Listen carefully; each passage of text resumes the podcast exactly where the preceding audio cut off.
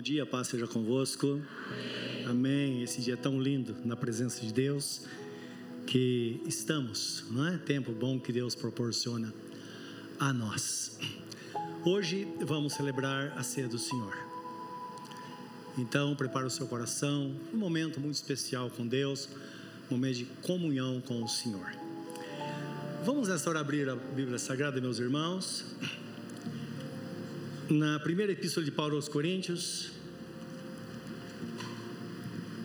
no capítulo 11, versículo 17 a 34, para nossa leitura. Vamos orar nesta hora, pedir que Deus nos abençoe. Querido Deus, abra o nosso entendimento acerca da tua palavra, dando-nos dando compreensão da tua verdade, Senhor que ela traga a nós hoje refrigério, traga fortalecimento ao nosso coração e que possamos ser daqui hoje edificados e cumprindo o propósito, quando o Senhor disse: Fazer isso todas as vezes que o fizerdes em memória de mim. Meu Deus, desta forma nós recebemos essa santa palavra no nosso coração, nos abençoa poderosamente para que temos entendimento dela em nome de Jesus. Amém. Então, meus irmãos, aqui tem no versículo 17 ao 34, tem a explicação completa sobre a ceia do Senhor. Queria que os irmãos prestassem muita atenção. Nisto, porém, que vos prescrevo, não vos louvo. Porquanto vos ajuntais não para melhor, e sim para pior porque antes de tudo estou informado haver divisões entre vós, quando os reunis na igreja, e eu em parte o creio. Porque até mesmo importa que haja partidos entre vós, para que também os aprovados se tornem conhecidos em vosso meio. Quando, pois, os reunis no mesmo lugar, não é a ceia do Senhor que comeis, porque ao comerdes, cada um toma antecipadamente a sua própria ceia, e há quem tenha fome, ao passo que há também quem se embriague. Não tendes porventura casa onde comer ou beber, ou menosprezais a igreja de Deus, e envergonhais os que nada têm? Que vos direi? Louvar-vos-ei? Nisto certamente não vos louvo. Porque eu recebi do Senhor o que também vos entreguei, que o Senhor Jesus, na noite que foi traído, tomou o pão, e tendo dado graças, o partiu e disse: Isto é meu corpo que é dado por vós, fazer isso em memória de mim. Por semelhante modo, depois de haver ceado, tomou também o cálice, dizendo: Este cálice é a nova aliança no meu sangue. Fazei isso todas as vezes que o beberdes em memória de mim. Porque todas as vezes que comerdes este pão e beberdes o cálice, anunciais a morte do Senhor até que venha. Por isso, Aquele que comer o pão ou beber o cálice do Senhor indignamente será culpado ou réu do corpo do Senhor, do, do sangue, do corpo e do sangue do Senhor. Examine-se, pois, o homem a si mesmo, e assim coma do pão e beba do cálice. Pois quem come e bebe sem discernir o corpo, come e bebe juízo para si. Eis a razão porque há entre vós muitos fracos e doentes, e não poucos que dormem. Porque se nos julgássemos a nós mesmos, não seríamos julgados. Mas, quando julgados, somos disciplinados pelo Senhor para não sermos condenados com o mundo. Assim, pois, irmãos meus, quando vos reunis para comer, esperai uns pelos outros. Se alguém tem fome, coma em casa, a fim de não vos reunirdes para juízo. Quantas demais coisas eu as ordenarei, eu as ordenarei quando for ter convosco conclui aqui o apóstolo São Paulo. Amém. Amém. Examine, pois, homem a si mesmo, e assim coma do pão e beba do cálice. Ou coma deste pão e beba deste cálice. Nós vimos na primeira parte do, do, do capítulo, no versículo 17, o apóstolo começa dizendo: Nisso eu não vos louvo. Isto é, a atitude de vocês é uma atitude digna, digna de elogio. Logo em seguida, na segunda parte, versículo 17, ele começa dizendo: Olha, nisso, versículo, não 17, onde está? É, no versículo 2, desculpem, ele diz assim: Nisso eu vos louvo. Só um momento aqui, confira o versículo. Sim. Então, nós estamos escorrendo o capítulo 11. Então, ele começa o capítulo 11 dizendo: Olha, nisso eu vos louvo. Então, indicando que muitas coisas que ele está vai narrar nesse texto, vai citar, eram coisas que os irmãos estavam colocando em prática, portanto, eles estavam tendo uma atitude louvável e eram dignas de elogio. Olha, isso vocês estão fazendo, isso vocês não estão fazendo.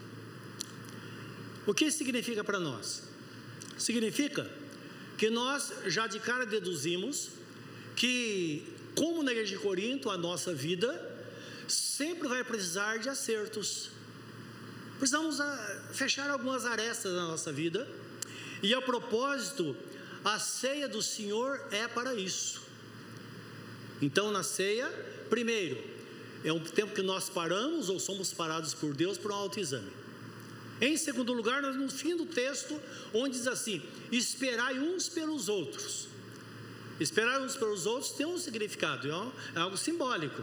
Significa que na vida cristã sempre vai ter alguém à frente e outro que está atrás. Quem está à frente não pode continuar andando em passos largos, a passos largos, deixando aquele que está atrás para trás. Mas aquele que está atrás precisa apertar o passo. Então perceba, em alguma situação, nós diminuímos o passo para esperar quem está atrás, mas quem está atrás também é aconselhado a acelerar, acelerar o passo para que a gente possa andar juntos. Porque só tem sentido a vida cristã se nós andarmos juntos e sermos é, unidos de coração. Aí sim vai. É, vai é, é isso vai fazer com que na celebração, a celebração da ceia a gente possa de fato celebrar esta unidade e esta a, a, diversidade da igreja e ao mesmo tempo a sua unidade, não é como está escrito no livro de 1 Paulo aos Coríntios ainda.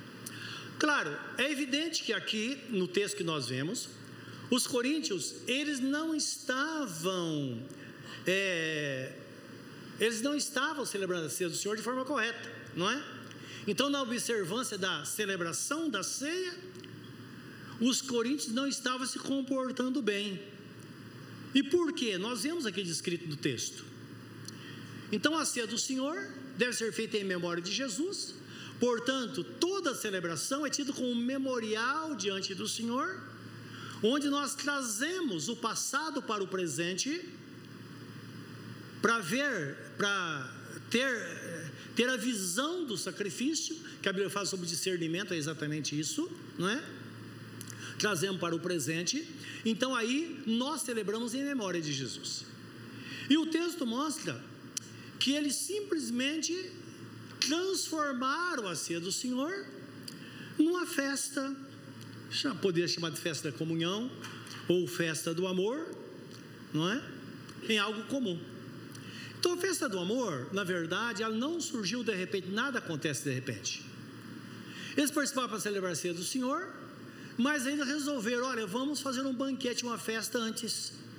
Essa festa que nós fazemos na igreja às vezes, olha, cada um traz um salgado, traz um bolo, então aquela irmã que tem habilidade para fazer, o irmão faz um bolo em casa, não é? Capricha num bolinho de cenoura, e o outro passa na padaria e compra, não é? E às vezes dá sorte de pegar algo que foi feito hoje, mas de repente está no último dia da validade. Então aquele bolinho está meio duro às vezes. Mas a pessoa traz com amor o que ela pôde fazer. Tudo na mesa, agora vamos participar. Então eles faziam isso. Só que na hora da celebração, cada um ia naquilo que ele trazia. Então começou a haver uma divisão primeiro entre os demais postos e menos postos, entre ricos e pobres, começou a haver uma divisão e as pessoas menos favorecidas, elas se sentiam humilhadas diante daquela situação. Então, se ela trouxe lá um pãozinho amanhecido, ela ficava tão constrangida que ela ia lá pegar o pãozinho que ela trouxe para comer. Então deixou de ser comunhão, não é? Então isso que o apóstolo Paulo reprova. Outra coisa, eles começaram a servir bebida alcoólica, na época o vinho, nessas festas, e as pessoas se embriagavam. E é por isso que a maioria das igrejas evangélicas hoje, ao celebrar a ceia, nós fazemos isso, celebramos a ceia com o vinho puro, com o suco da uva e não com o vinho, porque o álcool não deve fazer parte da nossa vida. Principalmente nós que somos brasileiros, não é verdade? Nós sabemos quantas pessoas caem na desgraça porque começam tomando um copinho de vinho e depois atrás disso vem outras coisas. Então a melhor coisa, sabe o que é? É banir isso da nossa vida. Primeiro, não vamos correr o risco de sermos escravos, não vamos dar mau testemunho para os nossos filhos, e também nós não vamos causar escândalo para os de fora. Então isso deve acontecer na nossa vida, não é verdade? Me lembro de um amigo nosso que teve um casamento e foi feito o casamento no final da, da, da, da festa, ou durante a festa, é, a pessoa quando o casamento já estava embriagada, tanto beber vinho. Então é uma coisa muito ruim. O casamento de um parente nosso, de uma parenta nossa, no dia da festa alugaram um buffet, uma coisa maravilhosa, gastaram um dinheirão e estava toda a igreja lá, todo mundo de forma maravilhosa, aquela alegria. Saiu uma briga, meus irmãos, não ficou nada inteiro, quebraram tudo na festa. Bolo foi para o chão, tudo. E família cristã. E essa família sempre professou dizer que eles eram os melhores, que só a igreja deles era a certa.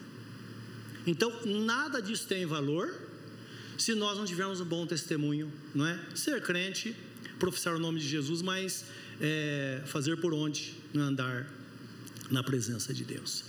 Então eles tinham esse pensamento. Então, em lugar de celebrar a unidade da igreja, o texto fala que eles estavam causando divisão, promovendo a divisão, não é? Se fosse hoje, a gente usaria outro termo, né? A gente diria: olha, está havendo discriminação nessa igreja. Então, tem os grupinhos, não é? Um não gosta de uma coisa, não gosta de outra. Somos crentes, não é? Mas um diz assim: olha, eu não casaria com um negro, por exemplo, com uma negra. Ou então, eu não gosto de, de boliviano, ou eu não gosto de imigrante. Seria mais ou menos isso. Os irmãos estão entendendo? Então, são coisas tão pecaminosas, como dizia o apóstolo, isso não deve ser nem nomeado entre vós. São coisas altamente destrutivas, porque nós somos um corpo. Livro de 1 Coríntios, capítulo 10, versículo 16 e 17, diz: Porventura, nós que participamos, não participamos somente de um pão, porque na verdade nós somos um pão. Então, indicando, falando da unidade, que todos nós somos exatamente iguais, e usando um linguajar mais caipira, eu diria a você: todos nós somos farinha no mesmo saco. Quer saber como é outro? Olha para você. É assim que Deus nos vê, assim que a igreja deve caminhar nesta jornada. Amém, meus irmãos? Os irmãos estão entendendo isso? Não estamos falando aqui de agregar todas as pessoas à igreja. Não importa quem seja, não importa a raça, não importa crença, não importa. Para estar em Cristo na igreja, todos têm que passar pelo novo nascimento. A igreja é tem uma característica própria. Pessoas que se converteram a Cristo foram batizadas e se agregam no corpo, tornando-se então uma nova criatura. Amém, meus irmãos? Então, desta forma é que nós prosseguimos nesta jornada. Portanto, nós sabemos que a atitude, a atitude deles não era correta, não é? Então eles tinham também uma falha, claro, em compreender o significado correto da ceia. Então, na verdade, tudo que eles faziam por não compreender o que significava, significava a ceia, ou então eles foram perdendo de vista com o tempo, não é? Então, isso fazia com que eles comessem e bebessem indignamente, e naturalmente traziam sobre eles a consequência. E lembra que é algo muito sério, que ele diz assim: por causa disso há entre vós muitos fracos e doentes, e não poucos que dormem. Então, dizendo que devemos ter uma compreensão. Quando fala fracos, está falando de uma fraqueza espiritual. Aquilo vai distanciando a pessoa de Deus e ela vai perdendo o temor. Pessoas doentes, não podemos ficar doentes espiritualmente. Nós sabemos o poder da doença, como é destrutivo. Está escrito, 1 de Paulo aos Coríntios, capítulo 5, versículo 23, que o nosso corpo, a nossa alma e o nosso espírito devem ser conservados íntegros para o dia de nosso Senhor Jesus Cristo. Todos nós sabemos o que significa a nossa saúde física do nosso corpo. Devemos fazer de tudo, como crentes, em preservar a nossa saúde. O que o mundo não faz, não é? Então, se nós tivermos uma vida regrada, claro, se você passa a vida, ah, mas eu não tive é, o privilégio de, fazer isso. Não, seus filhos têm, então se devem ser ensinados. A diferença é muito grande. Se você passa a vida, você nunca bebeu, nunca fumou, nunca passou noitada, nunca perdeu sono, nunca tem uma vida regrada em tudo. É claro que o nosso corpo então vai ser preservado, não é? Cuidar da saúde.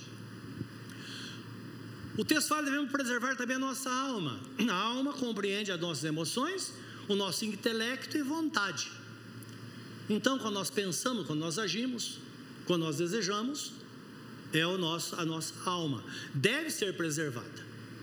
Devemos enriquecer a nossa alma com coisas espirituais, como está escrito que devemos exercer as nossas mentes com a palavra de Deus. Apóstolo Paulo escrevendo aos Colossenses, ele diz: olhe, olhe para as coisas que vêm de cima, não para as que vêm de baixo. Porque olhamos para as coisas que Jesus nos ensinou, então certamente nós vamos alimentar a nossa alma com coisas boas, coisas, coisas que vão edificar. O nosso espírito é intocável. Nosso espírito é a habitação de Deus. Tanto é que ninguém pode ser mais salvo do que é.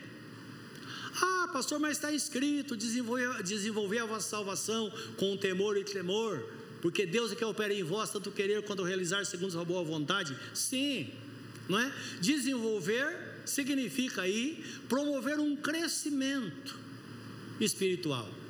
E esse crescimento se dá através da oração e do contato com a palavra.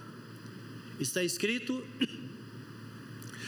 Primeira Epístola de Pedro, capítulo 2, versículo 2 e 3, diz assim: de, Desejai ardentemente, como crianças recém-nascidas, o leite racional, não falsificado, para que por meio dele vos seja dado crescimento para a salvação.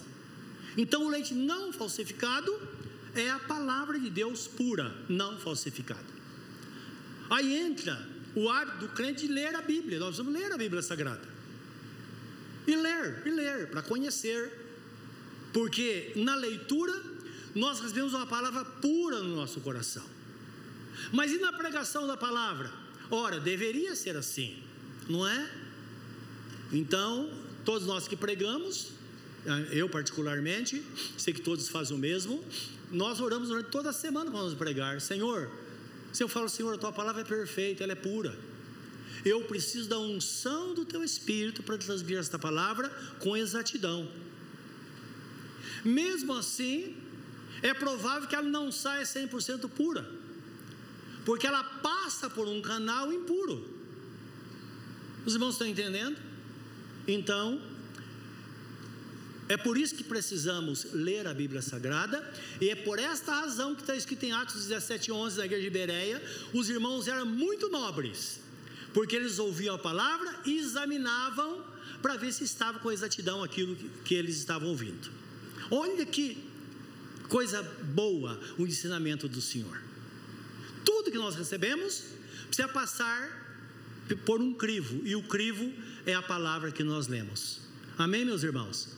Então, olha que a, a, a, a característica da igreja de Cristo é desta forma que devemos seguir para que nós possamos ser pessoas vitoriosas sempre. Agora, o que significa comer ou beber dignamente? Primeiro precisamos entender que Jesus, na sua morte, ele levou sobre si os nossos pecados e nossas enfermidades. Tudo o que nos castigava estava sobre ele. Olha o que está escrito em Isaías 53, 4, 5. Diz assim: certamente. O que significa isso? Com certeza absoluta. Ele tomou sobre si as nossas enfermidades e as nossas dores levou sobre, sobre si e nós o reputávamos por aflito, ferido de Deus e oprimido. Mas ele foi transpassado pelas nossas transgressões, moído pelas nossas iniquidades. O castigo que nos traz a paz estava sobre ele, e pelas suas feridas nós fomos sarados. Então, tudo o que afligia a nossa alma foi colocada ou colocado sobre Jesus. Portanto, na ceia, nós vemos a provisão de Deus e o privilégio que cada crente tem de participar, de estar em comunhão com Deus, em comunhão com a sua igreja. Jesus diz assim em João 6,57: Aquele que se alimentar de mim, por mim viverá. Está falando da ceia, porque a ceia mostra a nós o cuidado que ele tem conosco diariamente, que a vida dele é inserida em nós, não é? Então, isso que nos mostra o texto sagrado. Então, acontece que na nossa fé, está dentro do nosso coração, com fé no digno Cordeiro de Deus, que é Jesus Cristo. Quando nós cremos nele, então ele nos faz dignos de participar da ceia. Porque ele deu a vida por nós e nos comprou para si.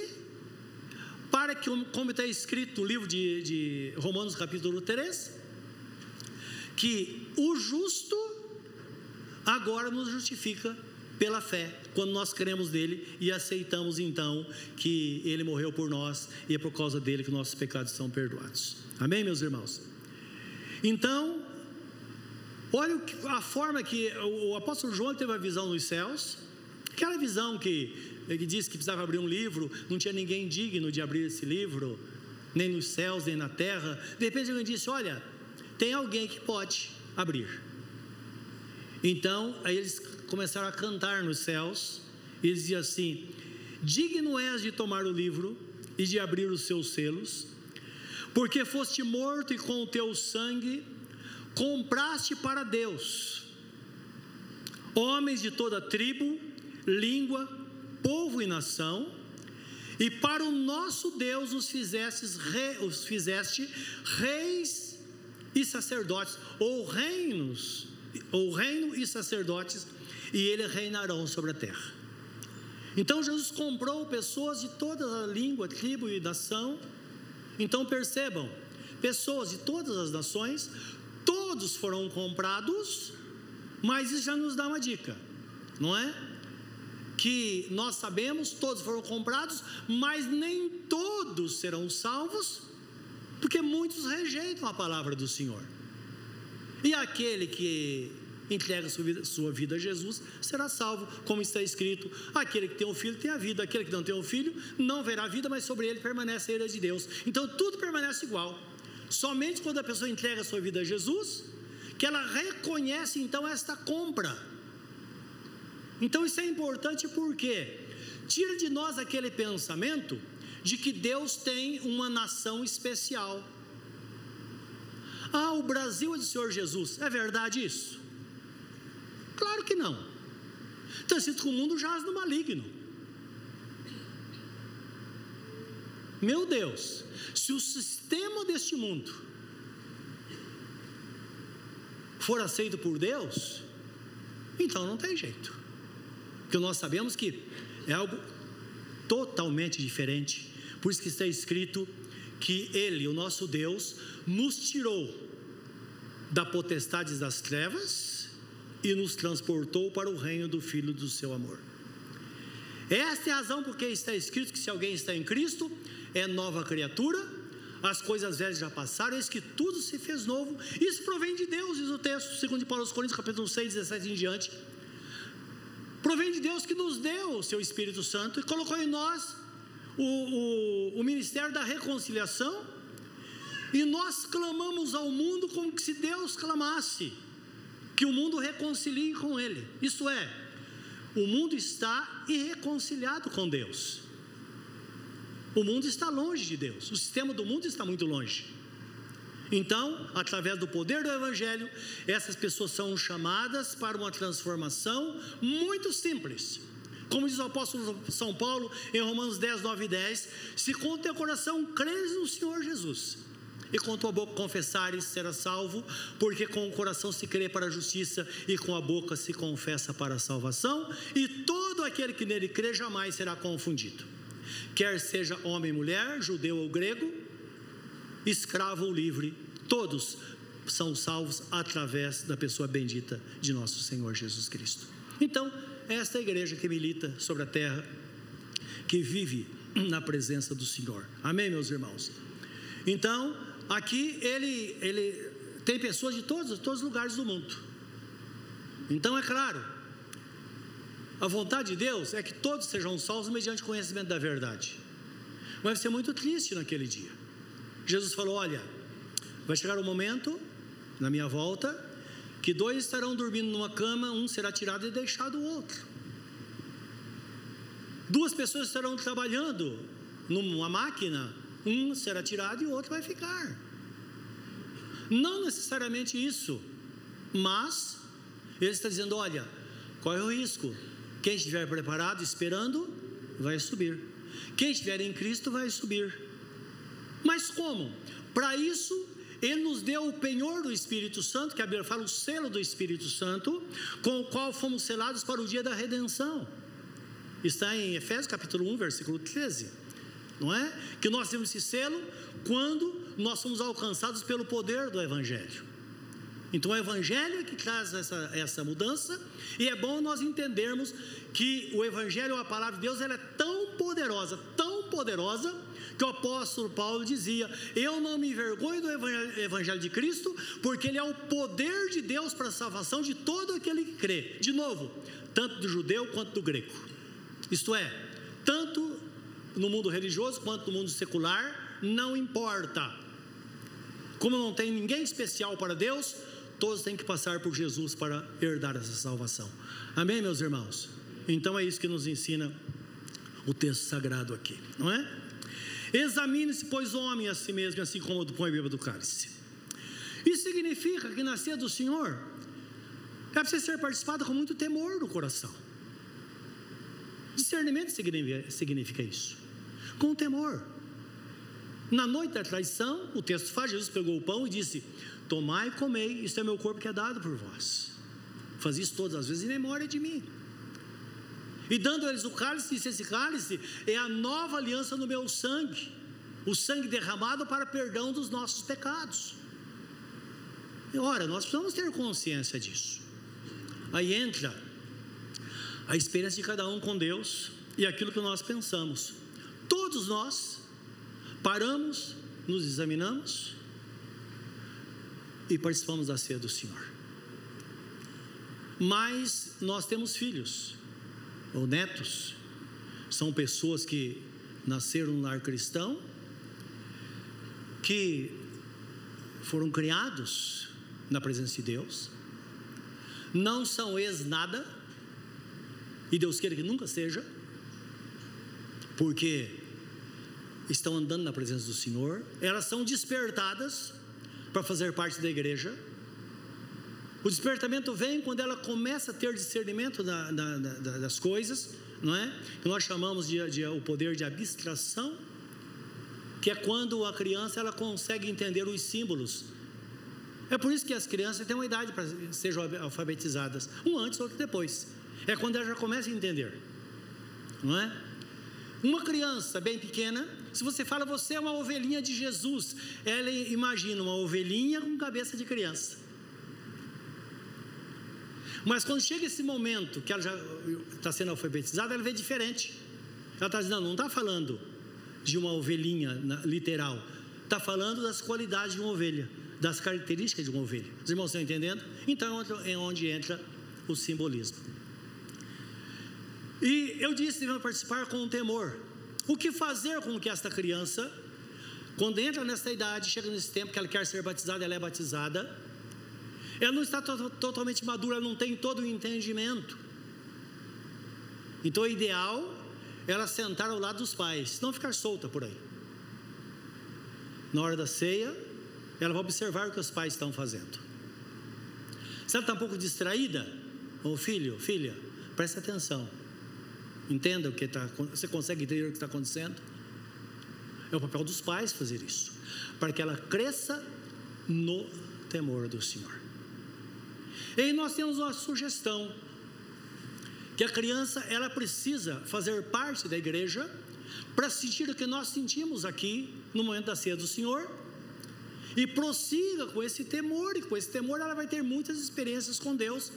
Está escrito, 1 de Pedro, 2 de Pedro, é, no capítulo 1, diz assim: que nós temos grandiosas promessas do Senhor, para que por meio delas sejamos participantes da natureza divina. Mas devemos crescer, associar a, a, o amor, a paciência, o temor a Deus, para que sejamos maduros. E uma vez estando maduros, então nada vai nos afastar da presença de Deus nunca.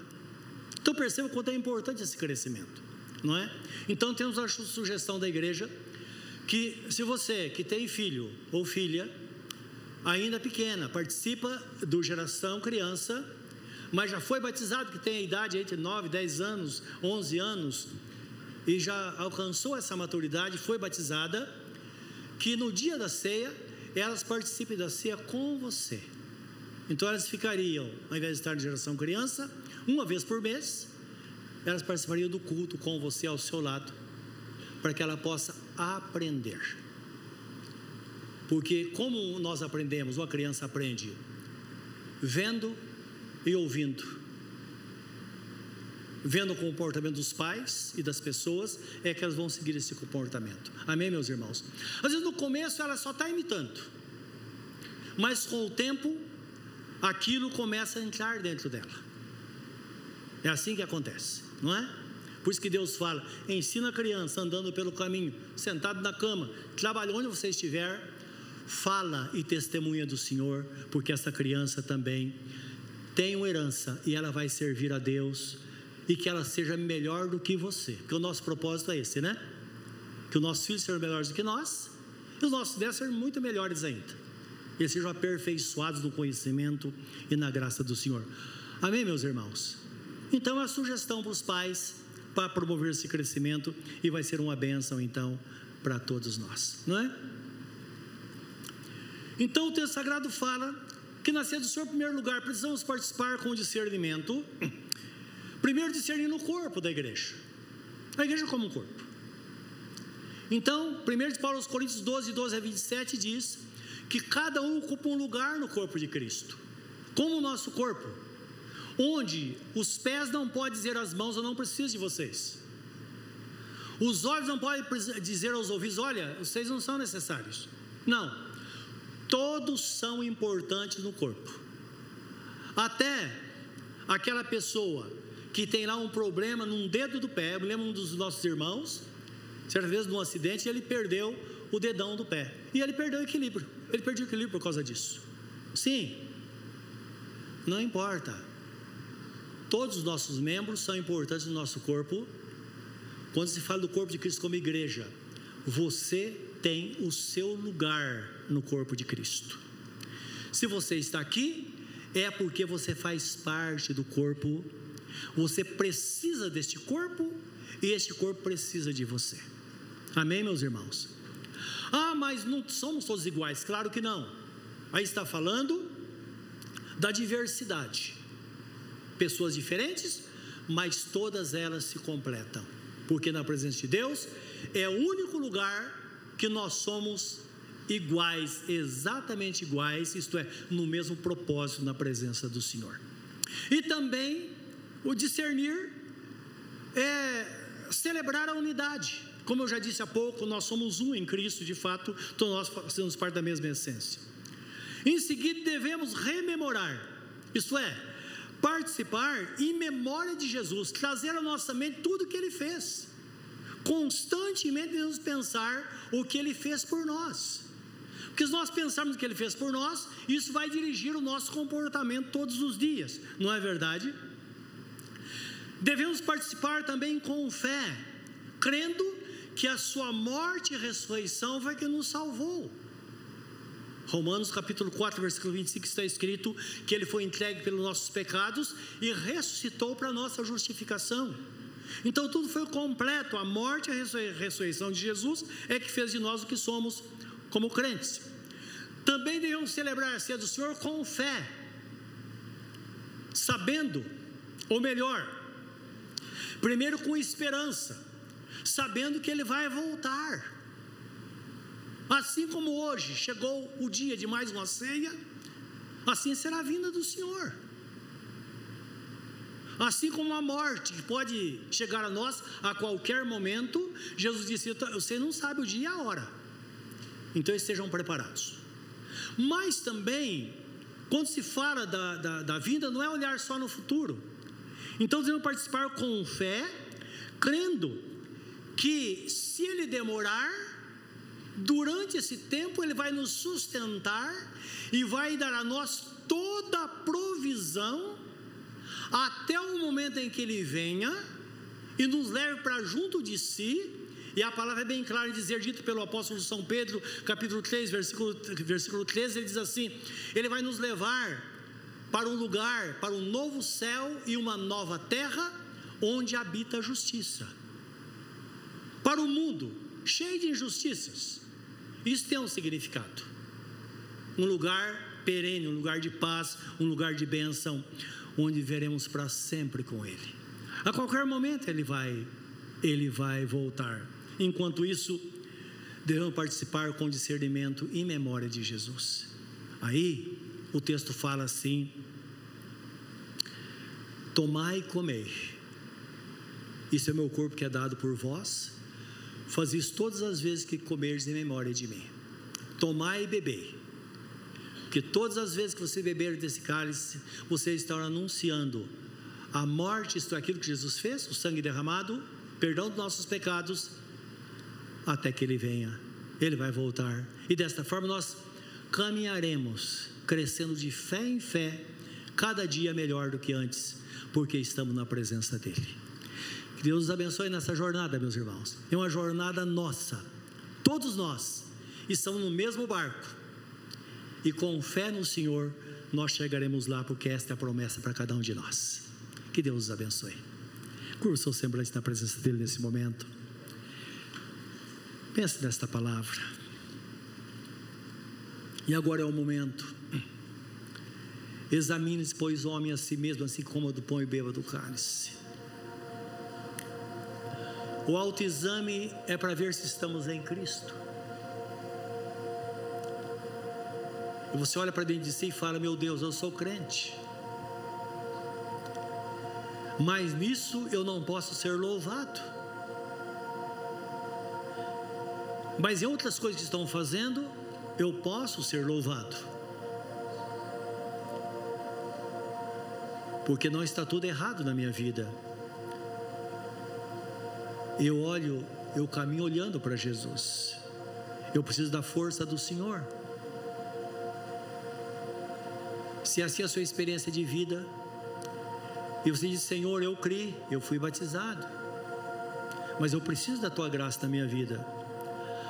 Esse momento é para isso, meu irmão. Esse momento é para isso, minha irmã. É quando nós colocamos do Senhor, dizendo: Senhor, perdoa meus pecados, Senhor. E ajuda-me para que hoje em diante eu possa ser melhor do que ontem. Para que de fé em fé eu possa crescer. Eu possa vencer todas as dificuldades. Se você recusar em participar da ceia do Senhor, você estará dando um, um passo atrás, porque Jesus Cristo disse: Aquele que se alimentar de mim viverá por mim.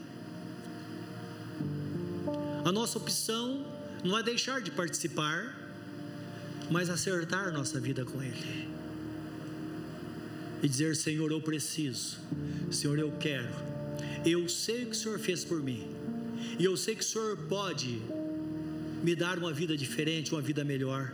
Eu sei que o Senhor pode purificar a minha vida. Eu sei que o Senhor pode me libertar dessa situação.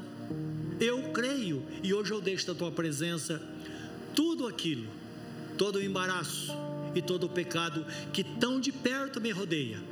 Eu vou prosseguir em frente, olhando firmemente para Jesus, que é o autor consumador da fé, assim como tem feito as tuas testemunhas no decorrer dos tempos. Querido Deus, que cada oração seja selada neste momento na tua presença e vamos participar para o Senhor, no nome de Jesus. Amém, Senhor.